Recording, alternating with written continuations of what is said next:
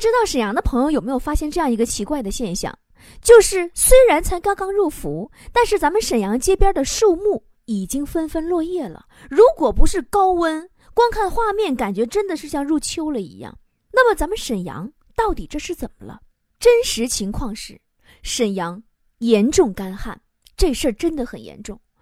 根据沈阳市气象部门统计，从七月十号以后，沈阳全市范围低雨未下，持续三十度以上的高温已经近十天，而且已经出现不同程度的旱情。更严重的是，我们沈阳市的百姓供水已经接近供水能力的临界点。据石油集团的消息，目前沈阳的日供水量在一百六十万吨左右。而现在，在保证水质安全的前提下，沈阳水务集团还有五万吨水可以随时调配。而且不仅是沈阳，截至七月十九号，辽宁省全省农作物受旱面积达到了一千七百二十五点一四万亩。七月十七号的时候，还是一千一百一十八点五八万亩，两天时间就骤然增加了六百余万亩。而今天已经是七月二十二号了，还是低雨未下。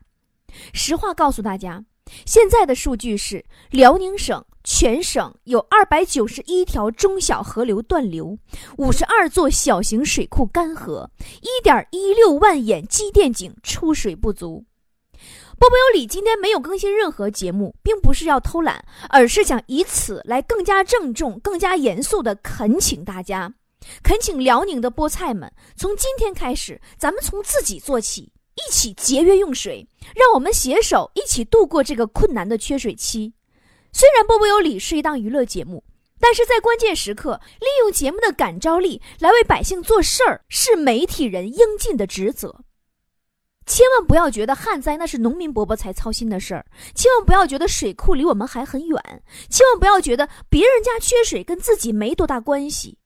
这个世界万物都是相通的，更何况是我们小小的一座城。虽然气象部门所显示的一场大雨到现在还没有来临。